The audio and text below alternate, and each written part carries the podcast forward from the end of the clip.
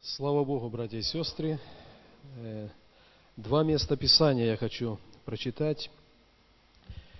Первое из них – Евангелие от Иоанна, 14 глава, 18 стих. Это слова Иисуса.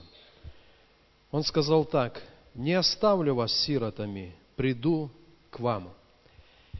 И еще одно место Писания – это послание апостола Павла к Ефесинам, 5 глава, 18 стих. «И не упивайтесь вином, от которого бывает распутство, но исполняйтесь духом, назидая самих себя псалмами, славословиями, песнопениями духовными, поя и воспевая в сердцах ваших Господу, благодаря всегда за все Бога и Отца во имя Господа нашего Иисуса Христа». Мы говорим сегодня о Духе Святом.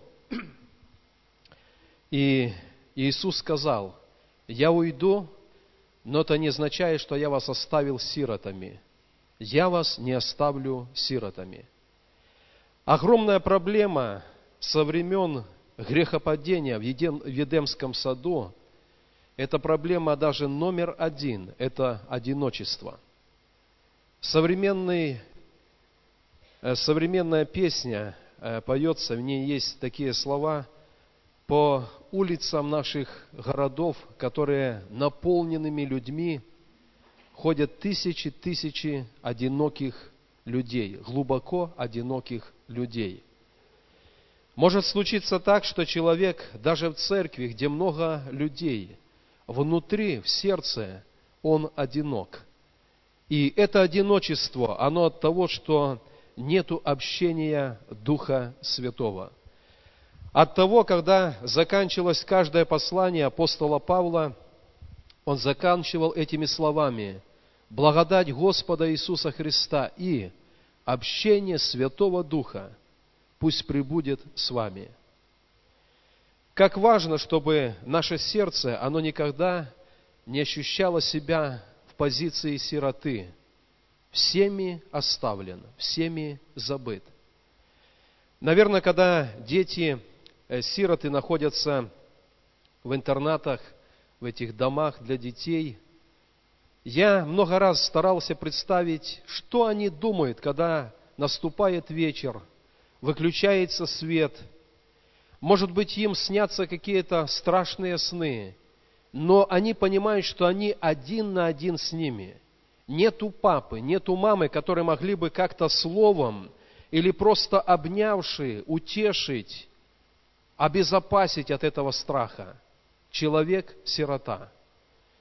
Что-то подобное происходит и со взрослым человеком, если внутри его духа не живет Дух Божий. Когда-то одна из артисток, у нее брали интервью, и она так расхваливала себя и сказала, я человек самодостаточный.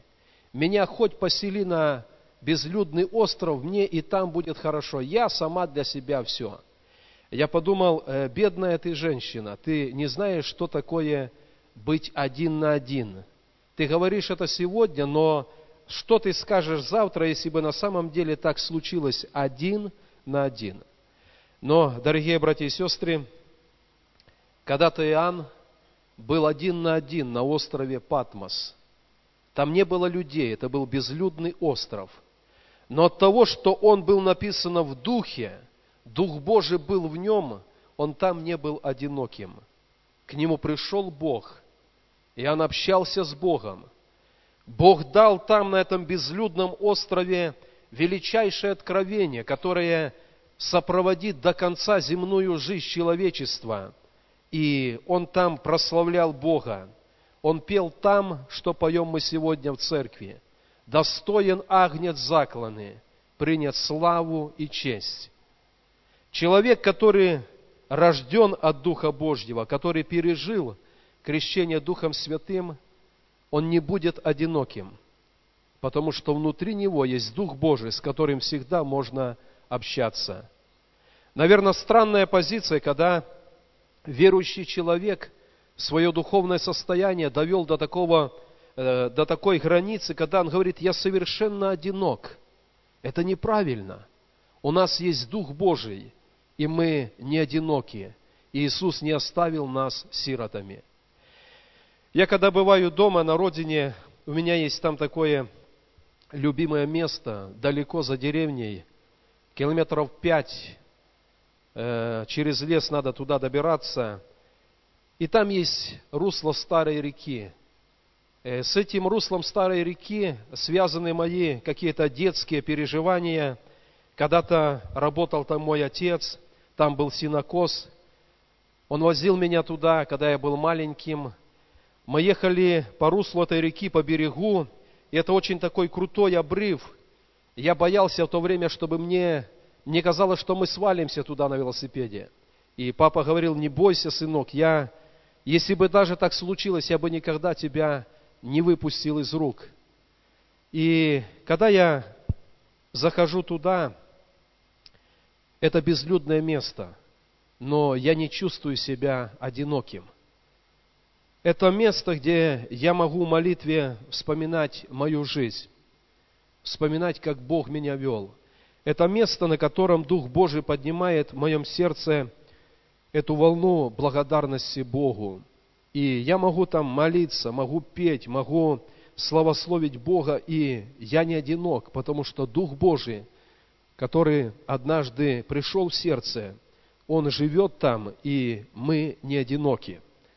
И я хотел бы сегодня, братья и сестры, вдохновить всех вас, чтобы такое понятие, как одиночество, ему не было места в наших жизнях, потому что нам дан Дух Святой – Иисус говорит, я не оставлю вас сиротами, я приду к вам в Духе Святом.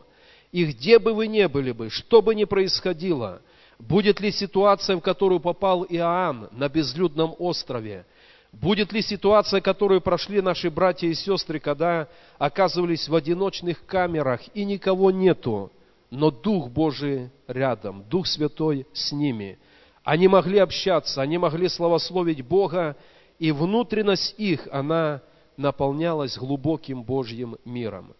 Поэтому, если ты человек Божий, ты не одинок.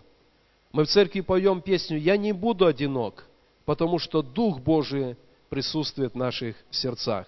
Пусть Бог благословит. Второе место Писания, которое я прочитал, оно говорит, не упивайтесь вином, от которого бывает распутство, но исполняйтесь Духом, Духом Святым. Я думаю, что я не открою секрета, что в Евангельской церкви мы вообще не пьем. Все, что содержит алкоголь, мы не употребляем. Наверное, если уже буквально кто-то скажет, и кефир содержит, и, может быть, еще что-то содержит, но не об этих вещах говорим. То, что признано алкогольным напитком, мы не употребляем в церкви. Есть такое понятие, когда мы недавно рассуждали с братьями на братском общении, кто-то говорил, есть культура питья, есть бескультурное питье. Мы тоже об этом не говорим.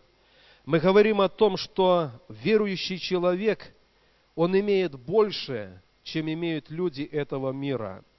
Люди упиваются вином, одни хотят заглушить свою боль, забыть какое-то горе, потерю – они хотят заглушить даже то же одиночество, но у верующего человека есть Дух Святой.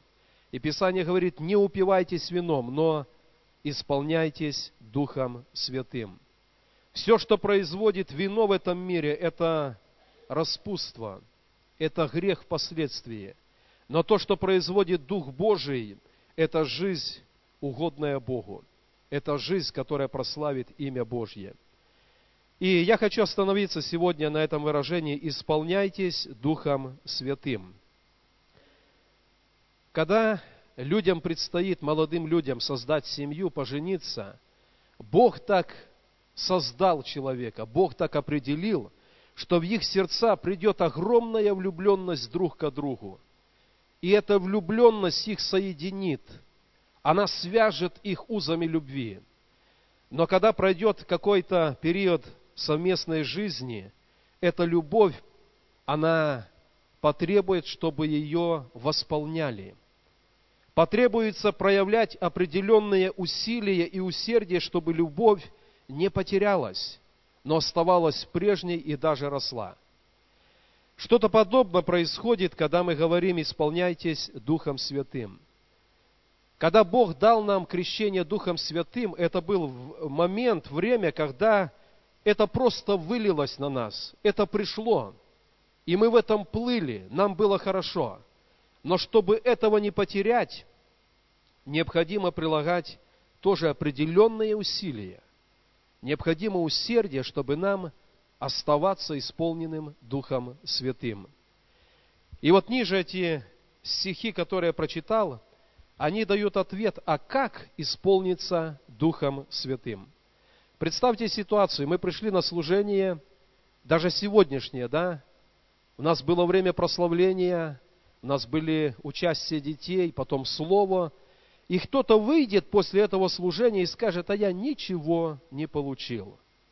И у нас тогда вопрос, а почему? Было время, когда можно было исполниться Духом Святым. Но исполнение Духом Святым, оно производится через следующее. Назидай сам себя псалмами, словословиями, песнопениями духовными. Пой, воспевай в сердце Господу. Благодари Бога за Иисуса Христа. И это путь исполнится Духом Божьим. Когда мы ведем служение прославления и поклонения, и человек стоит такой далекий от всего этого, как Дух Божий наполнит его сердце? Когда мы приходим в общение Церкви Божьей, мы приходим с решением, мои уста, мое сердце, оно будет петь, оно будет славословить Бога. Мои руки будут воздвигаться к небу, к святилищу, и я буду благодарить Бога. И когда мы делаем это, мы исполняемся Духом Святым. Если просто сказать «исполняйтесь Духом Святым», всегда есть вопрос, как исполниться Духом Святым. И это место Писания говорит, что когда мы словословим, когда мы поем, когда мы молимся, когда мы благодарим Бога, мы исполняемся Духом Святым. И если человек изо дня в день, у кого-то может быть из года в год – он не переживает исполнение Духом Святым только потому, что он не проявил в этом усердие. Он не проявил для этого усилия. Человек, склоняясь на колени, поднимая руки к небу, он благодарит Бога за то, что Бог сделал, и Дух Святой обязательно покроет его в молитве. Пусть Бог благословит, чтобы, вспоминая сегодня о сошествии Духа Святого, мы понимали, что для нас остается всегда к исполнению. Исполняйтесь Духом Святым.